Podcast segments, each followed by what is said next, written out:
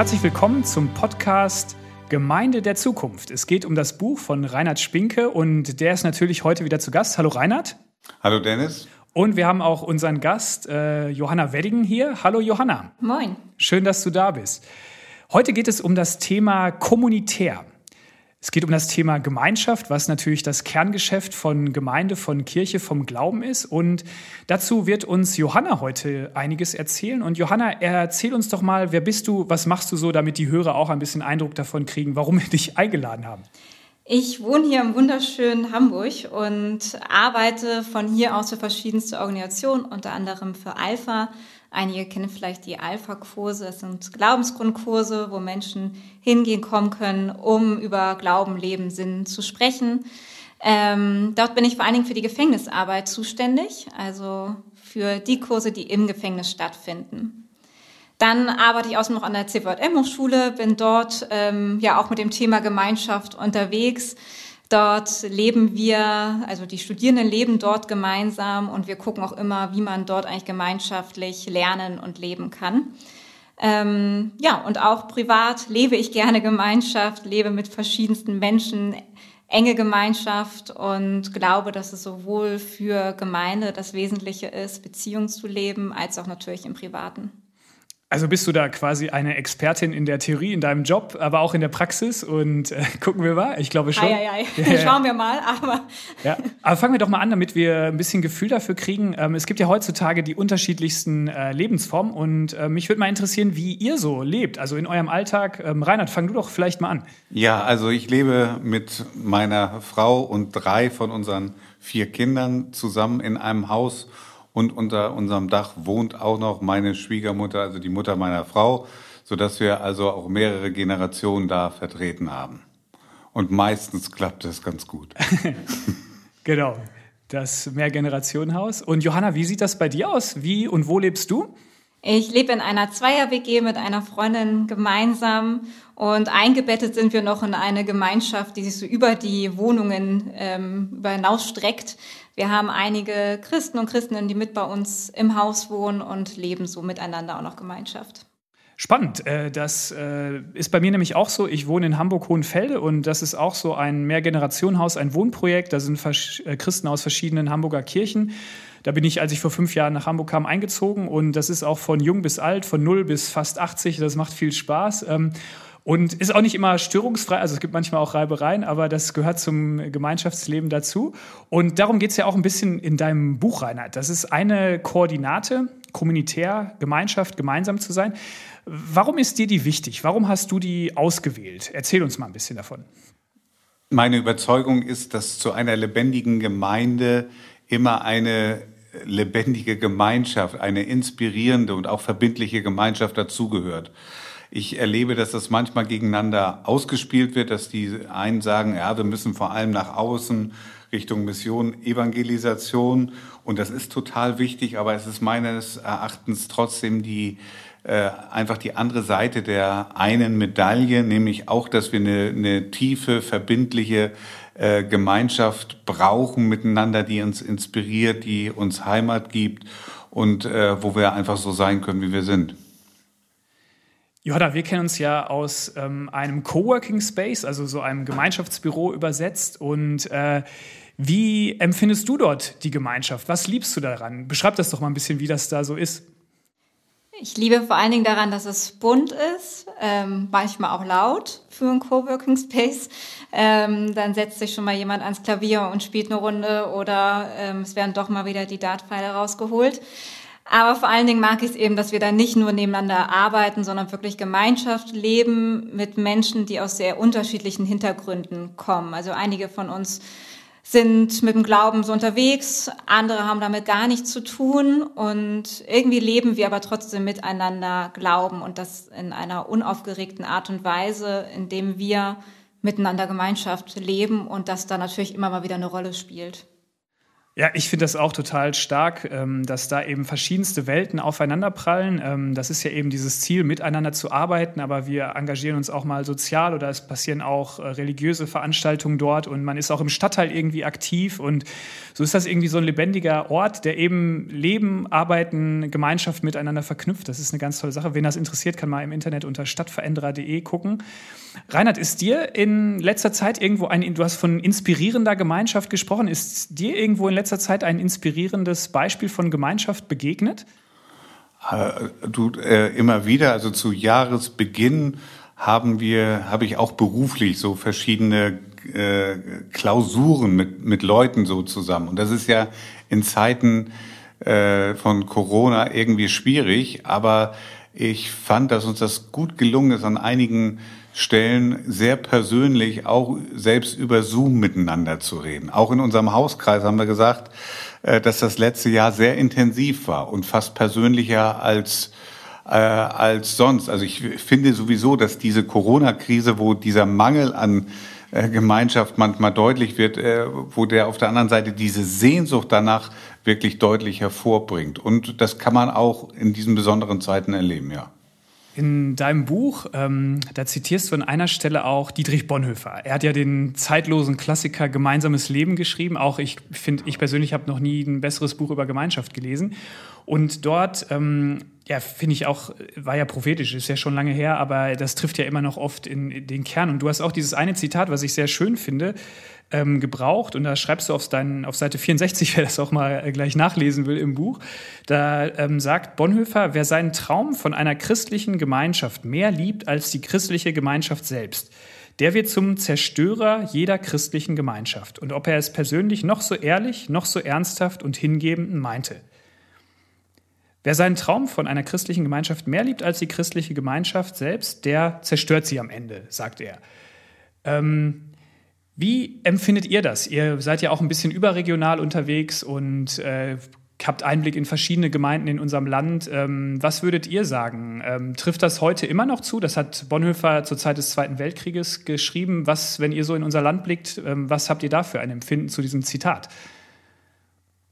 Johanna, wie geht's dir damit? Ja, ich glaube, das ist tatsächlich ein sehr zeitloses Zitat und ähm, man könnte ja sagen, vielleicht wie traurig, dass wir das uns immer noch so zu Herzen nehmen können und sollten. Auf der anderen Seite ist das vielleicht auch so, eine, so ein Lernfeld, was wir immer haben. Immer dann, wenn wir uns ja vielleicht auch an etwas verlieben, was wir selbst als wertvoll empfinden, seien zum Beispiel Formen des Glaubens, ähm, die, mit denen wir selbst groß geworden sind, wo wir selbst gemerkt haben, die unterstützen uns darin im Glauben, dass wir das wieder loslassen können und immer wieder gucken können, was braucht denn unsere Gemeinschaft heute.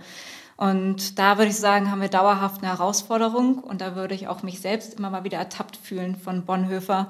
Ähm, da, wo ich vielleicht an Form oder an Ideen festhalte, wo ich denke, so müsste es doch aussehen in der Gemeinde. Ja, das äh, möchte, möchte ich unterstreichen. Also jeder und jede weiß ja, wie Gemeinschaft sein sollte. Und ich kenne viele auch motivierte Leute, die, die viel bewegen wollen in der Gemeinde und, und, und Kirche, die sich aber schwer tun, Gemeinde aber erstmal so zu nehmen, wie sie ist. Das finde ich eine gewisse Spannung, aber die müssen wir aushalten. Äh, das macht Gott mit uns ja auch. Gott äh, liebt uns so, wie wir sind, auch wenn wir nicht so bleiben sollen, wie wir sind. Ne? Also mal persönlich. Und das gilt auch für Gemeinde. Wir müssen Gemeinde erstmal lieb haben äh, und dann auch an, an Veränderungen arbeiten. Aber wo wir so ein Klima haben in Gemeinden, das erlebe ich immer mal wieder, dass, dass Leute sagen, also diese Gemeinde, da mache ich nur weiter mit, wenn das und das passiert. Und dann, dann kriegen wir den falschen Ton rein. Ja, es ist, äh, Bonhoeffer fordert da heraus und ich finde, er ist da immer also mir hilft es immer wieder ab und an mal in dieses Büchlein reinzugucken. Ist ja eigentlich nicht lang, aber man braucht dann schon immer, man liest eine Seite und muss erstmal zwei Stunden drüber nachdenken. Genau, aber ähm, nochmal auf die heutige Situation. In vielen Gemeinden geht es ja auch darum, was ist die Vision, ähm, was sind die Programme, was ist die Strategie, wie wollen wir quasi ähm, die Gemeinde zum Blühen bringen. Und Reinhard, auch dein Buch ist ja eigentlich auch so ein ähm, neuer nicht neuer Ansatz, aber du, du hast da Gedanken, wie eine Gemeinde der Zukunft aussehen könnte. Denkt ihr, Bonhoeffer kritisiert das auch? Also wenn man dann von der Vision spricht oder vom Traum oder von, von der Gemeinde der Zukunft und ähm, oder Und letztendlich geht es ja eigentlich doch wieder um heilsame Beziehungen in der Gemeinde, um gute Beziehungen. Da ist so ein, ich empfinde da manchmal eine Spannung. Wie, wie können wir denn gut damit umgehen, dass wir das eine tun und das andere nicht lassen? Was denkt ihr? Na, ich glaube, Bonhoeffer kritisiert dann den Traum, wenn wir in die Versuchung kommen, dass wir denken, wir müssten die Gemeinschaft schaffen. Ja. Ähm, das ist das, was Bonhoeffer immer wieder kritisiert, wo er sagt, nee, wir haben schon längst etwas gegeben und zwar Gott hat schon längst diese Gemeinschaft geschaffen mhm. und wir müssen sie nicht noch mehr künstlich erzeugen, weil wir dann eben in diesen Druck reingeraten, noch mehr tun zu wollen und mhm.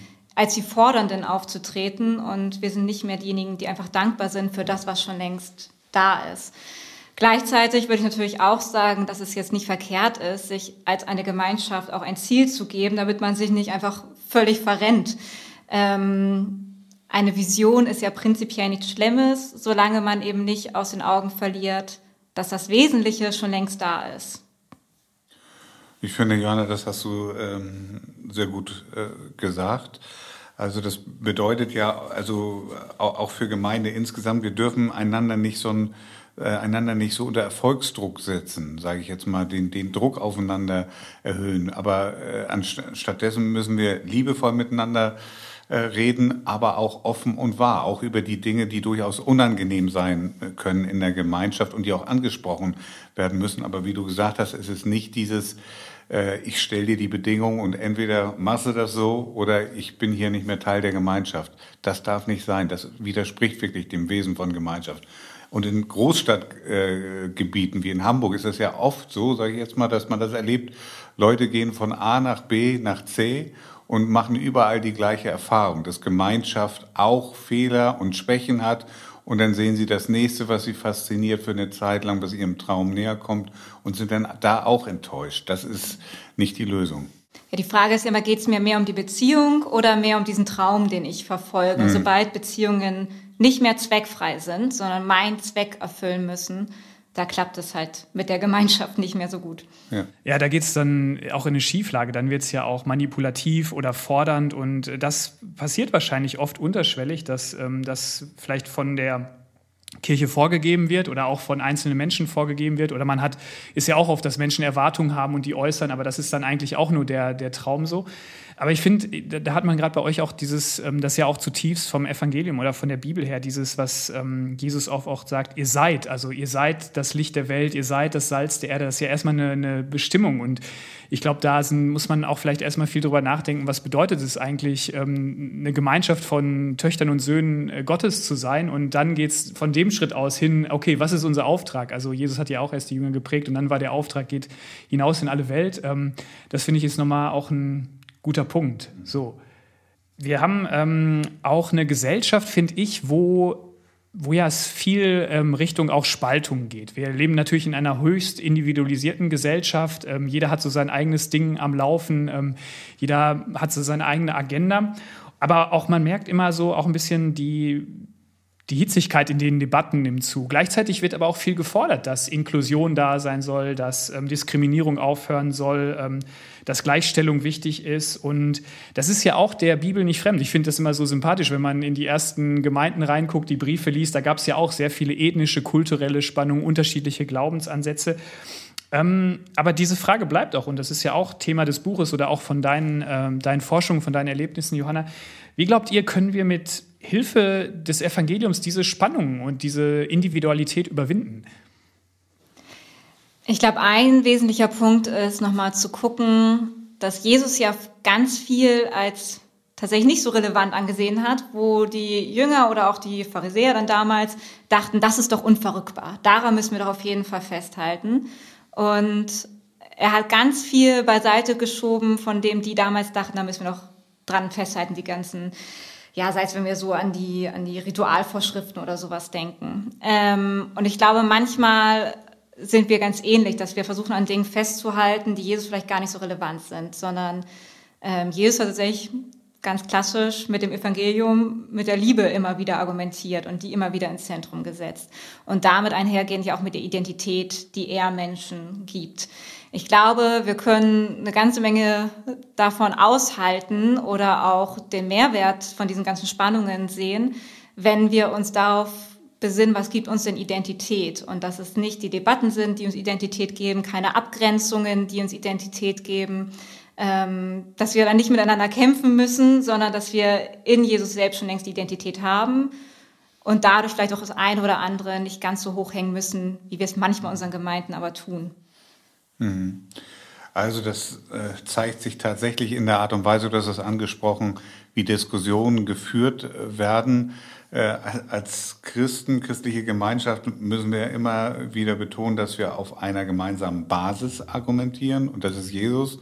Und von dieser Basis sprechen wir über durchaus vorhandene Unterschiede. Das betrifft die persönliche Lebenssituation, das betrifft politische Einstellungen und, und alles Mögliche. Aber wo diese Grundlage nicht mehr klar ist, also äh, einmal vom Kopf her, aber und wo auch die Beziehungen nicht mehr gelebt und gepflegt werden, da polarisieren sich dann äh, Gespräche und Diskussionen sehr leicht. Und das erleben wir in unserer Gesellschaft. Auch, dass jede Gruppe nur noch mit den Leuten redet, also die sie selbst bestätigen. Ne? Das passiert ja über die sozialen Medien stark. Und da müssen wir tatsächlich lernen, auch äh, an, in manchen Diskussionen eine größere Bandbreite auszuhalten, ohne es inhaltlich einzuebnen. Also ich glaube, das ist ein, ein, wichtiges Stichwort. Also da, das merke ich so bei meinem, in meinem Umkreis. Also ich glaube, man distanziert sich ja dann oft von anderen, die jetzt was anderes vertreten oder was anderes glauben oder die jetzt nicht mit einem selber zu tun haben. Und es ist relativ einfach, so in seiner eigenen Gruppe zu sein. Aber wenn man dann mit Menschen aus anderen Milieus oder anderen äh, Ansichtsgruppen zu tun hat, dann wird es schwieriger. Ähm, mir fiel das gestern so ein, da, da habe ich mich mit einem Obdachlosen am Bahnhof unterhalten und wir haben einen Kaffee zusammen getrunken und da fiel mir ein, da war, man, war ich auf einmal nicht mehr in dieser Seite, dass ich so, de, also diese Unterschiede, sondern wir haben uns einfach unterhalten und das ist ja vielleicht auch, was Jesus gemacht hat, dass er natürlich auch, er war Gottes Sohn, ich meine, das, was gibt es für einen größeren Unterschied, aber er hat sich einfach mit Menschen unterhalten und dann, der sagt am Ende, hat er sich bedankt einfach und das war dieses, dass man Menschen einfach begegnet und ich glaube, dass das ist eine große Herausforderung heutzutage, aber ich glaube, es ist äh, dringend nötig, dass wir da wieder mehr hinkommen, dass das so ein zentraler Wert wird, dieses Kommunitäre, dieses Gemeinschaftliche. Und es hat vielleicht nochmal einen, einen Punkt, will ich nochmal ergänzen. Äh, ich finde, das knappste Gute in unserer Zeit ist tatsächlich die Zeit an und für sich, dass wir, jeder so voll ist in seinem Leben die, äh, und so wenig Zeit hat zur freien Verfügung, zum Spielen, zum, zum Plaudern an, an und für sich einfach mal und wo alles verzweckt ist, leidet am Ende die Gemeinschaft. Das merke ich auch bei zum Beispiel bei Mitarbeiterkreisen in Gemeinden und so weiter. Bevor wir irgendwie eine Aufgabe anpacken, müssen wir eigentlich in der Gemeinde auch erstmal hören, wie geht's dem anderen und wie ist er gerade unterwegs im Leben und auch mit Jesus. Und dann können wir zur Aufgabe kommen. Und wo wir meinen, das sparen wir uns mal alles, ähm, da, da verkommt das dann immer zu einer Arbeitsgemeinschaft und da geht es dann nur noch um Ziele und Zahlen und das ist dann schwierig. Wie erlebst du das, Johanna, in Zeiten, wo jetzt fast ganz oder vieles in Kirche, aber auch im normalen Leben, in den Jobs, äh, vieles nur noch online passiert, also mit Distanz? Äh, wie erlebst du das? Ist es da, wie kann man da Gemeinschaft bauen? Erstaunlich gut, finde ich. Das ist, glaube ich, der Mehrwert von dieser Zeit, dass ich gemerkt habe, das klappt auch online. Natürlich ist es eine andere Form von Gemeinschaft. Das merken wir ja auch alle, dass wir nach dem zehnten Zoom-Call auf diese Form von Gemeinschaft vielleicht auch nicht mehr so viel Lust haben.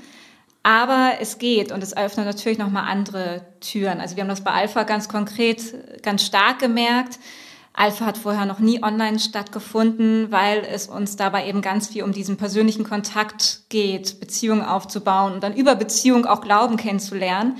Aber die Beziehung steht erstmal im Vordergrund.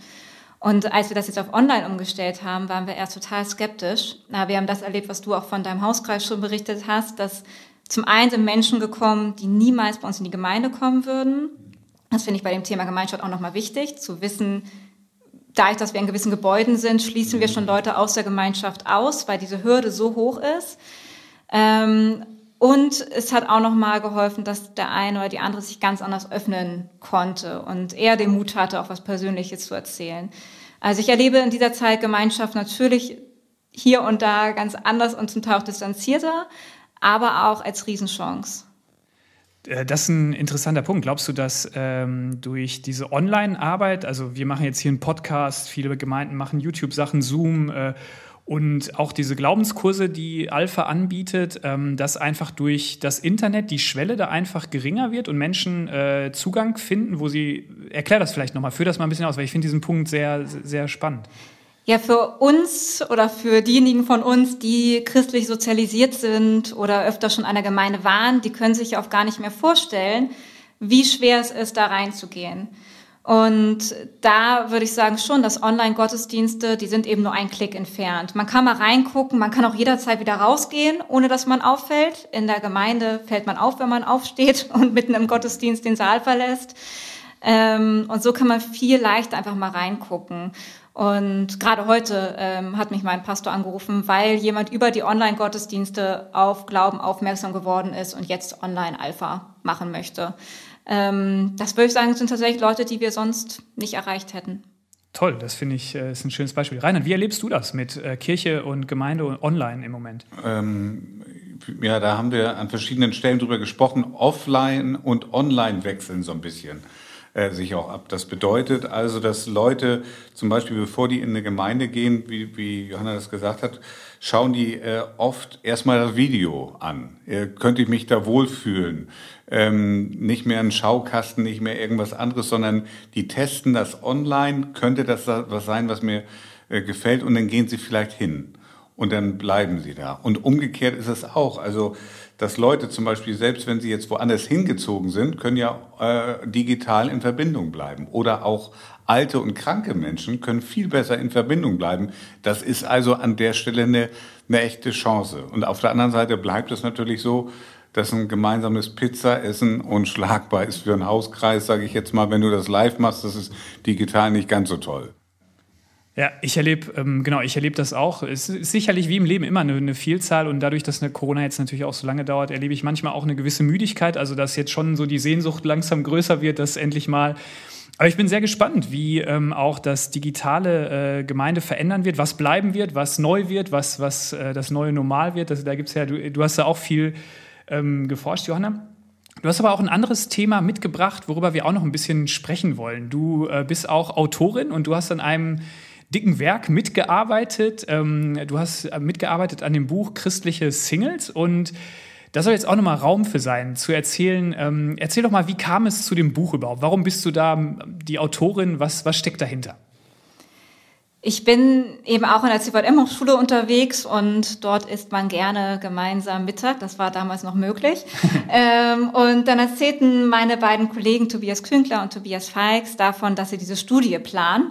Ähm, und ich war zu dem Zeitpunkt Single und meinte dann, das ist ja schön, dass ihr die Studie plant, aber ihr seid doch beide verheiratet.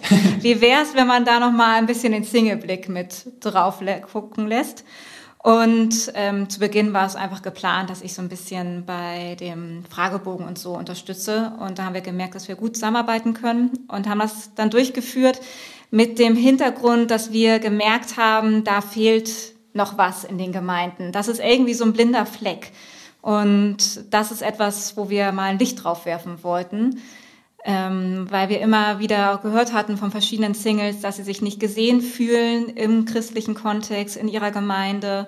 Und dem wollten wir nachgehen, ob das so eine Einzelmeinung ist oder ob sich ganz viele Singles übersehen fühlen und was man da vielleicht tun kann. Du hast dich da quasi proaktiv äh, mit an Bord gebracht. Sozusagen. Ja. Reinhard, hast du dein Buch alleine geschrieben oder war da auch noch jemand, der sich so mit, mit reingeschoben hat? Naja, das, das hast du, glaube ich, zu Beginn erwähnt gehabt. Das, das gab schon verschiedene Leute, mit denen ich immer mal wieder über das Thema gesprochen habe. Und ein paar Themen habe ich auch breiter diskutieren lassen. Es gibt noch mal ein bisschen Motivationsschub, ne? auch weil es unterschiedliche Sichtweisen gibt. Manche haben sogar was kritisiert von mir, konnte ich mir gar nicht denken am Anfang. Ähm, aber doch, das, das macht natürlich Spaß. Dadurch entwickelt sich etwas so ganz natürlich. Das ist schon gut. Genau, durch Kritik, da, da reibt sich mal natürlich was oder entwickelt sich auch was weiter. Das finde ich äh, toll bei euch. Johanna, und ähm, erzähl doch mal vielleicht zwei, zwei Einsichten, die so, ihr habt da eine große Studie angelegt, ihr habt mehrere tausend, ist das richtig, mehrere tausend Singles befragt? 3200 Singles ja, haben wir befragt. Richtig genau. viele und erzähl doch mal so ähm, zwei Einsichten, die dich vielleicht auch überrascht haben oder wo du, ja, wo, die, wo du dachtest, wow, da, da ist ja richtig was, neue Erkenntnisse bei rausgekommen. Vielleicht eine positive und eine nicht so positive Sache. Äh, positiv hat mich erstmal überrascht, wie wichtig für die Singles-Gemeinde ist. Also natürlich kann man sich das irgendwie denken, dass das eine gute Gemeinschaftspunkt sein kann. Aber wir haben zum Beispiel herausgefunden, dass umso intensiver Gemeindebindung ist, desto höher ist auch wirklich die gesamte Lebenszufriedenheit. Also Gemeinde hat einen ganz, ganz großen Einfluss darauf das fand ich erstmal total schön zu sehen, dass das auch irgendwo funktioniert, diese Gemeinschaft. Dann hat mich schockiert, dass 30 Prozent der Singles sich in Gemeinde stigmatisiert fühlen. Also sie haben das Gefühl, dass ihre Lebensform nicht so anerkannt ist wie die von, der, von den Familien. Und das hätte ich nicht so hochgehalten. Also da habe ich gedacht, ja, vielleicht fühlen sich die Singles nicht ganz so gesehen, aber sie haben wirklich das Gefühl gehabt, ihre Lebensform ist weniger wert. Und das hat mich schon auch erschrocken. 30 Prozent sagst du, ja, waren das. das ja, jeder dritte Single. Überrascht dich die Zahl, Reinhard? Nee, überraschen, also wenn ich drüber nachdenke, überrascht mich das nicht, aber das macht es natürlich nicht besser. Nee, dass genau. mich nicht überrascht, weil das natürlich die Frage ist tatsächlich, äh, auch da nochmal, was macht unseren Wert aus, was macht unseren, unsere Identität aus und das ist manchmal die Kehrseite von familienorientierten Gemeinden. Das ja. ist ja irgendwie in gewisser Hinsicht, weil das in der gesamten Gesellschaft manchmal vielleicht ein bisschen vernachlässigt wird, ähm, verständlich, aber das darf nicht sein. Unsere Mitte ist nicht ein, irgendwie auch ein bürgerliches Ideal an der Stelle, sondern unsere Mitte ist der Glaube an Jesus Christus. Und wo das äh, verloren geht, passieren dann solche Verengungen. Und die passieren dann gegenüber Singles, die passieren auch gegenüber Ausländern und manchmal gegenüber sozial Schwachen. Da haben wir irgendwie manchmal verselbstständigen sich gewisse bürgerliche Ideale dann in unseren Köpfen. Und das verwechseln wir dann ein bisschen mit der Bibel. Und ich sag mal, Paulus und Jesus waren jetzt irgendwie zufälligerweise, warum auch immer, offensichtlich Singles, wenn ich das richtig begriffen habe. Und das ist dann natürlich schwierig zu argumentieren, dass man dann sagt, dass Singles irgendwie defizitär sein sollen, grundsätzlich. Das, äh, das geht nicht. Hm passt nicht. Johanna, ich habe dich vor einem Jahr war das, glaube ich, da war der ähm, Willow Creek Kongress, den habe ich verfolgt und äh, da hast du auch das Buch vorgestellt und da hast du auch einen interessanten Zusammenhang äh, gebracht. Äh, da hast du erzählt, dass ähm, 45 Prozent der Singles angegeben haben, dass sie ähm, eigentlich wichtig finden, was die Bibel auch über Sexualität so sagt und über ähm, solche Sachen, aber dass sie es ähm, anders leben irgendwie. Also dass da so eine Diskrepanz ist, also dass sie den Werten zustimmen, aber dass das Umsetzen irgendwie äh, schwieriger ist. Und dann ging es auch in einem anderen Vortrag über ähm, so Schamkultur ähm, und das fand ich einen interessanten, da habe ich mir selber so einen Vergleich gemacht, dass es vielleicht ja auch ist, dass ähm, es eben auch um diese Rollen geht, die in Gemeinde da sind, diese Rollenbilder. Du bist vielleicht erst ähm, vollwertig, wenn du einen Partner hast, wenn du Kinder hast, wenn du ein, eine erfüllte Familie hast, weil das so der, der hohe Wert ist. Und das ist jetzt gar nicht mehr so vielleicht um eine ähm, Sache, lebst du richtig oder lebst du falsch, sondern es wird eher von so einer, von so einem Rollenbild geprägt. Und wenn man das halt nicht erfüllt, dann kommt auch vielleicht diese Scham rein, dass man sich nicht mehr so vollwertig fühlt oder äh, wie siehst du das? Was ist da deine Meinung zu? Kann ich gut nachvollziehen, was du damit meinst. Ich glaube, ja, dass sich bei uns schon so ein soziales Ideal eingeschlichen hat in die Gemeinde und dass wir vielleicht auch gerade was Rollenbilder angeht, oft sehr schwarz-weiß denken und ähm, ich glaube, dass dann Schamkultur ja hineinkommt, wenn man das Gefühl hat, hier kann ich dem Ideal nicht entsprechen. Und wenn wir unseren Gemeinden das verursachen, dass Menschen das Gefühl bekommen, ich kann hier am Ideal nicht entsprechen, dann ist das natürlich höchst problematisch, weil wir eigentlich ja natürlich genau der Ort sein sollten, wo es andersherum ist, wo man vielleicht das Gefühl hat, in der Gesellschaft kann ich am Ideal nicht entsprechen, aber in der Gemeinde, da geht es um meine Identität in Christus, da geht es um, um das, was Gott mir gegeben hat, da muss ich es nicht leisten, da geht es um einen Gnadenakt. Also wenn wir das nicht mehr vermittelt bekommen, ist natürlich schwierig. Und ich glaube, dass das ein Punkt ist, wo wir Gemeinden ganz dringend aufholen müssen und ganz dringend auch bewusst rangehen müssen. Das braucht eine Kulturveränderung, die wir dann da haben müssen und das ist immer nicht so einfach. Ja. Ja, und insgesamt würde ich noch mal ergänzen an der Stelle, ähm, dass die Bibel natürlich auch Familie noch mal neu definiert. Also dass das Bild, ein wichtiges Bild von Gemeinde ist ja im Grunde im, in der Bibel auch die, die äh, Familie. Also die, wenn wir in der Gemeinde zusammen sind, dann kommt die christliche Familie zusammen. Und das müssen wir eigentlich ja höher halten äh, als die biologische Familie, würde ich sagen, weil das die bestimmende Realität ist. Und viele haben neben guten Erfahrungen mit ihrer Familie nebenbei auch echt schwierige Familienerfahrungen. Und da ist ja nicht immer alles äh, eitel Sonnenschein. Deshalb hat Jesus das ja auch ziemlich klar gesagt. Er hatte ja damals das gleiche Problem, sozusagen als, als Single. Mein Bruder und meine Schwester und meine Mutter, und, äh, das sind diejenigen, die Gottes Willen tun. Und darüber müssen wir, äh, wäre es gut, wenn wir Familie da auch nochmal neu definieren. Wie könnte das aussehen, wenn man, also ich finde das einen guten Hinweis, so Gemeinde als Familie, das ist ja ein toller Wert, äh, das ist auch, hört sich toll an, aber wie, wie kann das denn praktisch aussehen? Also gab es da vielleicht auch im Buch oder in den Rückmeldungen so Wege, wie das praktisch aussehen könnte? Ganz viel wird sich einfach Gemeinschaft gewünscht. Also es war ein Beispiel, die typischen Feiertage hat eigentlich jemand im Blick, ob jemand alleine feiert. Das muss ja jetzt nicht nur der Single sein, das kann auch ähm, die Verwitweten sein oder wer auch immer. Hat jemand eigentlich so ein bisschen den Blick dafür, dass man an Weihnachten zum Beispiel jemand zu sich einlädt? Ähm, sonntags nachmittags war so der Wunsch da von den Singles, dass man auf der einen Seite verstehen kann, dass das eine wertvolle Familienzeit ist. Auf der anderen Seite haben die Singles es als ganz anstrengend empfunden, jedes Mal aktiv zu organisieren, wo bin ich denn da? Und letztendlich geht es darum, Gemeinschaft über den Gottesdienst hinaus zu haben. Es geht eben, reicht eben nicht nur das Sonntagstreffen, sondern es geht darum, Leben miteinander zu teilen. Und das braucht wieder Zeit. Ähm, und vielleicht brauchst du auch noch mal eine neue Priorität auf gemeinschaftliches Leben.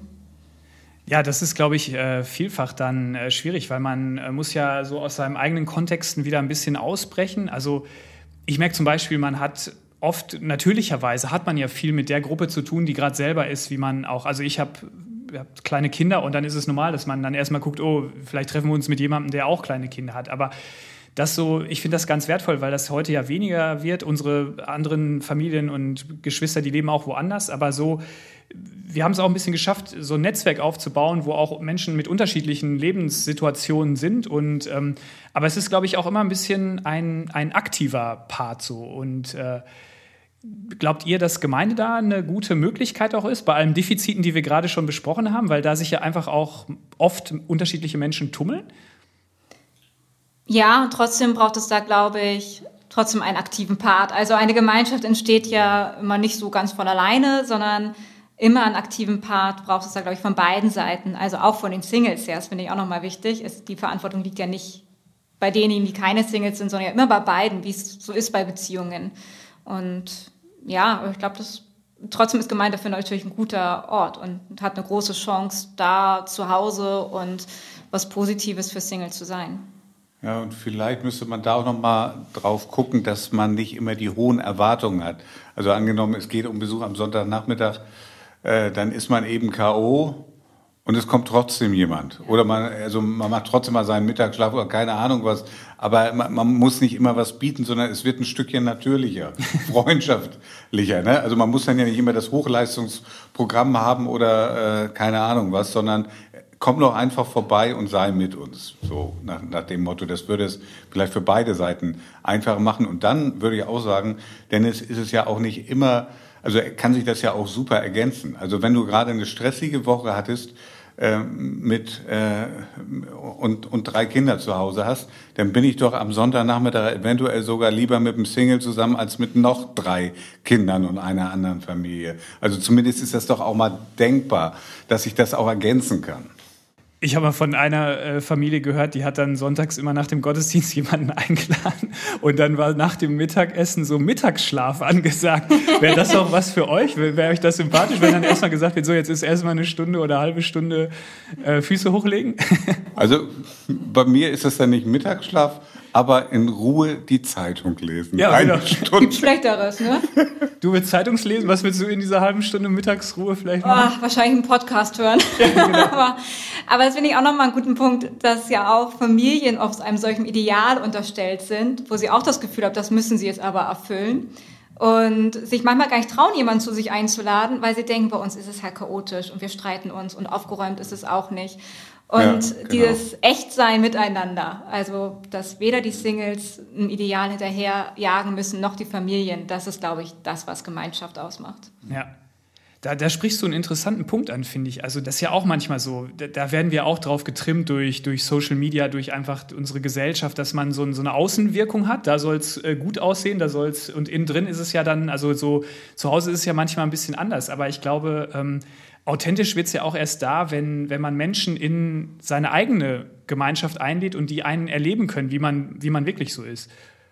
Oder wie seht ihr das? Ja, äh, absolut. Also beim guten Freund, guter Freundin äh, da, da, da weißt du, dass es da auch mal unaufgeräumt ist oder dass er auch mal vielleicht eine schlechte Laune hat oder äh, keine Ahnung was. Ja, ist auch in Ordnung.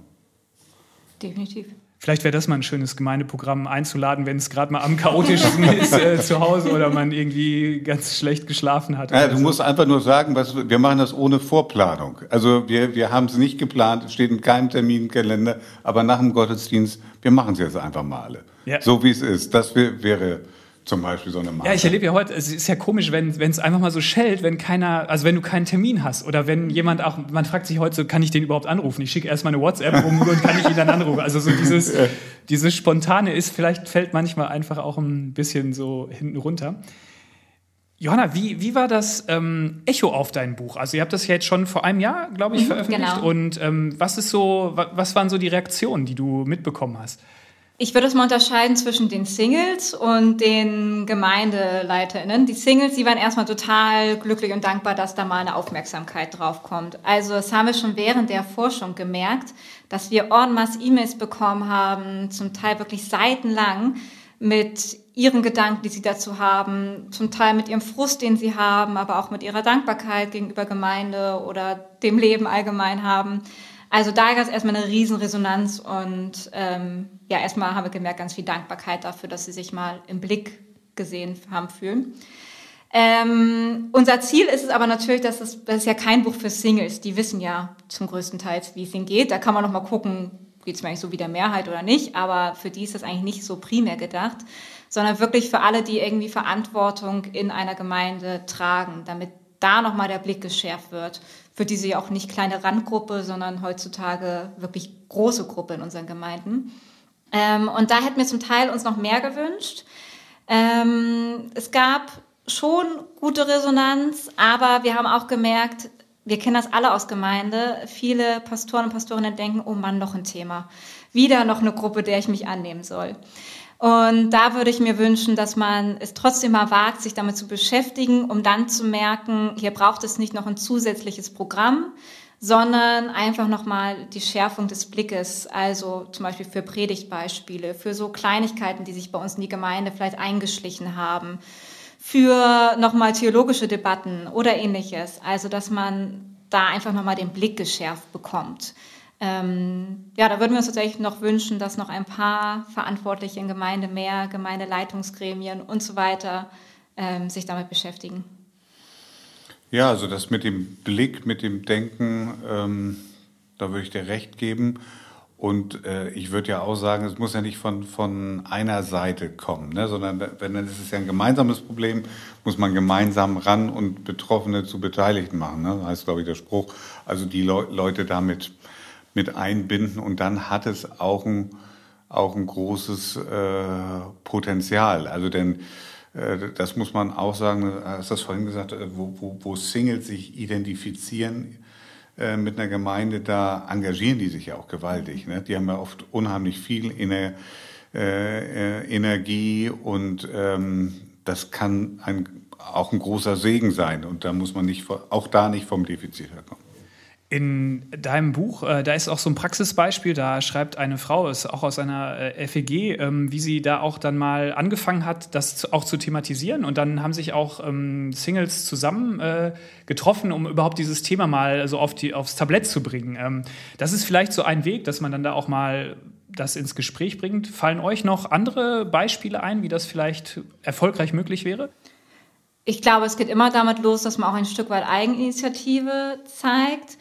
Ähm, gleichzeitig dürfen wir als Gemeinden uns natürlich auch noch mal hinterfragen, wo haben wir vielleicht ungünstige Strukturen auch für Singles? Also der klassische, die klassische Frage ist, um wie viel Uhr findet eigentlich mein Gottesdienst statt? Für Familien kann das ganz gut sein, morgens um 10, je nachdem, wie die Familie drauf ist. ein Single muss nicht sonntags morgens um neun aufstehen. Also da ist es viel angenehmer, wenn man abends vielleicht noch was hat. Also sowohl strukturell vielleicht nochmal überlegen, was können wir eigentlich machen, damit wir ein Zuhause bieten können für Singles. Gleichzeitig, wie immer, sich nicht einfach zurücklehnen als Single und sagen, ach, ich arme hier, sondern auch eben sich mit anderen zusammentun, zu überlegen, was würden wir uns denn wünschen, damit an die Gemeindeleitung heranzutreten und da würde ich dann die Gemeindeleitung wiederum ermutigen, da mit offenem Ohr zuzuhören und da zu unterstützen, wo es gebraucht wird. Ja, es gibt ja dann auch nochmal verschiedene Lebensphasen, wo es besonders wichtig ist, so im Bereich von junge Erwachsenen, übrigens aber auch, du hast es vorhin nochmal gesagt, auch, auch bei, bei Älteren. Und dann müssen wir dann auch gute Gemeinschaftsangebote machen. Also, du hast das mit den Feiertagen gesagt, aber ich würde auch sagen, was Freizeiten angeht, gemeinsame unter Unternehmung und das kann viel Freude machen, wenn man die richtigen Leute an die richtige Position setzt. Das kann richtig gut äh, dann laufen. Das würde ich mir dann einfach auch nochmal wünschen. Also guck dir auch nochmal die Lebensphasen an. Also ich weiß nicht, wie, du, wie du das beurteilst, äh, Johanna, aber in, in gewissen Lebensphasen ist es nochmal bedrückender oder schwieriger oder keine Ahnung was. Und da müssen wir dann auch nochmal besonders nachhelfen. Ja, super wichtiger Punkt. Single ist natürlich nicht gleich Single. Also es verändert sich im Laufe des Lebens, wie einsam man sich fühlt, wie gut man sich mit dem Single-Sein fühlt, wie akzeptiert man das hat. Ähm, auch zwischen Männern und Frauen ist da ein großer Unterschied. Mhm. Ähm, auch da vielleicht eben wirklich den Menschen individuell zu sehen und nicht zuerst die Lebensform. Ähm, mhm. Das, glaube ich, ist dann nochmal wichtig. Ja, und es ist ja auch durch die, über die Altersgrenzen hinweg. Also das ist ja, wenn du Jugendlicher bist und Single bist und wenn du äh, vielleicht deine Ehe scheitert und du bist Single oder wenn du im Alter bist und du bist alleine wieder auf einmal. Also das ist ja wirklich, kann ja in jeder Lebensphase oder du bleibst es, wie auch immer. Ähm, oder wählst es bewusst. Äh, das ist ja auch, ähm, finde ich, von daher ist es ein wichtiges Thema und äh, also dieses Buch ist auf jeden Fall äh, lesenswert. Von daher hier eine, eine Leseempfehlung. Natürlich neben dem Buch von, von Reinhard auch. Äh, äh, beide im gleichen Verlag erschienen, kann man herausfinden. Ähm, hier auch nochmal ein bisschen äh, Werbung an der Stelle. Wir kommen langsam äh, auf die Zielgerade. Mich interessiert noch ähm, eine Frage. Ähm, und zwar, wir alle hoffen ja, dass, dass äh, Corona nicht so ein Dauerzustand wird. Ich habe heute so ein Bild von, von Angela Merkel gekriegt, wo sie ganz alt ist und dann da stand irgendwie, es ist vorbei, ihr könnt wieder rausgehen. Also das hoffe ich nicht, dass das erst in, in äh, 20 Jahren oder so sein wird. Ähm, aber also ich fange jetzt in meiner Gemeindegründung an, über die Zukunft nachzudenken oder schon länger auch. Aber wenn, wenn man so vielleicht mal denkt, wenn das irgendwann mal vorbei ist, in vielleicht in ein paar Monaten, vielleicht in einem Jahr, aber wann auch immer. Aber wie könnten dann ähm, Gemeinden auch Orte sein, Kirchen auch Orte sein, wo Gemeinschaft wirklich auch neu, weil wir müssen es ja wieder vielleicht auch neu einüben oder wir müssen es neu, neue Wege finden. Wie könnten da aus eurer Sicht Orte aussehen, wo ähm, so eine herzliche, ähm, lebensbejahende, ähm, aber auch wo, wo die, die Trümmer und die, die Trauerplatz hat. Also wie könnten da so Orte in eurer Meinung nach aussehen nach Corona? Also insgesamt würde ich noch sagen, macht Corona deutlich, dass wir eben nicht nur die großen, fetzigen Events und Gottesdienste brauchen, sondern tatsächlich viele Kleingruppen, die übrigens dann oft nicht, nicht eine andere Größe haben als vielleicht große Familien. Und da muss es leben. Es braucht die engen Netzwerke. Und da kommst du nämlich auch mit deinen unterschiedlichen Bedürfnissen vor. Da sind nicht alle gleich, da guckt man äh, genauer. Und davon brauchen wir, wir, wir viele, also wir, wir stellen das jedenfalls bei uns fest in der FEGN, wir müssen Gemeinde auch von den kleinen Gruppen her denken. Und die müssen lebendig sein, da müssen Leute gerne zusammen sein, da muss, da muss es gute Seelsorge, gute Leiter geben und auch eine gute biblische äh, Lehre, nicht in Form von der Predigt natürlich, äh, aber so wie wir das, das gesamt machen. Da müssen wir lernen, Gemeinde kleiner auch zu denken. Dem würde ich total zustimmen und nicht versuchen, die Gemeinschaft in unsere Räumlichkeiten reinzupressen, sondern rauszugehen, Gemeinschaft an meinem Abendsbrottisch zu leben mit meiner kleinen Gruppe. Ähm, ich glaube, dieses genau, gemeinsam natürlich im Gottesdienst zusammenzukommen, ist was Schönes. Aber dieses Gemeinschaftliche und auch das Aufarbeiten von dieser Zeit und das Schöne und das Leidvolle zu teilen, das passiert eben im Kleinen und oft nach dem Gottesdienst oder am Abend mitten unter der Woche. Ja, das wird spannend werden, wie das sein wird. Vielleicht sprechen wir nochmal genau dann äh, im Rückblick, äh, wenn wir uns nochmal irgendwann wieder treffen. Wir tun das ja sowieso, aber ähm, es wird eine große Frage werden. Und ich bin, ich danke euch für die ähm, Einblicke, die ihr gegeben habt, die, die Einsichten. Und wie immer in unserem Podcast haben wir noch so ähm, drei spontane Begriffe, wo ihr äh, sage ich mal, ähm, sagen könnt, was ihr spontan dazu denkt. Also ich, ihr kennt diese Begriffe nicht und ich sage sie jetzt und dann ist so, was euch dazu ähm, spontan einfällt. Meine erste, mein erster Begriff ist Kloster. Ruhe. Ja, Zeiten der Besinnung und auch der Einsamkeit, der bewussten Einsamkeit.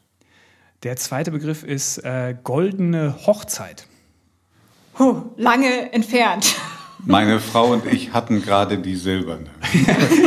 also ich habe dann noch ein bisschen bis zur goldenen äh, Hochzeit. Und das letzte, ähm, was großes Thema in unserem Podcast war, Single sein. Freude. Also eine spannende Lebensform. Ich danke euch. Ähm, Johanna, dir ganz herzlichen Dank, dass du bei uns zu Gast warst und du hast ähm, tolle Einsichten. Du hast einen sehr vielfältigen Aufgabenbereich und da spielt immer Gemeinschaft eine Rolle und du hast uns heute mit deinen Einsichten auf jeden Fall äh, bereichert.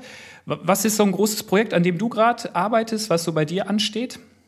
Mm, bei mir steht zum einen meine Promotion gerade an, aber auch äh, die Gefängnisse haben gerade zu und wir sind am Überlegen, wie wir trotzdem die Gefängnisinsassen in dieser Zeit am besten unterstützen können, machen da Briefaktionen, Gebetsaktionen und einiges andere. Genau, das ist auch äh, eine ganz wertvolle Arbeit, die ihr da macht. Ähm, und Reinhard, willst du noch was zu unserem Buch sagen, was da jetzt so vielleicht ansteht. So ja, dein Buch wir, ist ja nicht unseres Buch, sondern dein ja, Buch. Ja, genau. Ja, wir versuchen die Themen, die Koordinaten auf verschiedenen äh, äh, Weisen nochmal stärker ins Bewusstsein zu bringen. Neben äh, dem Podcast machen wir jetzt auch eine Aktion äh, mit Gott in die Zukunft, wo es darum geht, was diese äh, Koordinaten so für mein persönliches Leben zu bedeuten haben. Nicht nur für die Gemeinde, sondern die persönliche Ebene. Und da gibt es dann zehn Wochen lang für jede Koordinate äh, Bibeltexte äh, an jedem Tag der Woche und ein paar Fragen zum Nachdenken, um das einfach nochmal persönlich zu reflektieren. Super, dann hat es auch diesen tollen äh, Effekt, diese, diese Verbindung, dass es was Persönliches ist, aber auch eben den Mehrwert dann hat in Gesprächen. Bei uns war das jetzt auch eine gemeinschaftliche, wir haben uns zusammen diesem Thema angenähert. Und ähm, ich mag diese Gesprächsrunden. Ich danke euch ganz herzlich, dass ihr mit dabei wart und ähm, Danke auch an alle Hörer, die sich das anhören. Und ähm, da bleibt uns nur noch zu sagen, äh, wir freuen uns, wenn ihr beim nächsten Mal wieder einschaltet, bei der nächsten Folge. Ähm, vielen Dank an dich, Johanna, nochmal. Und ich sage Tschüss an dieser Stelle. Macht's gut.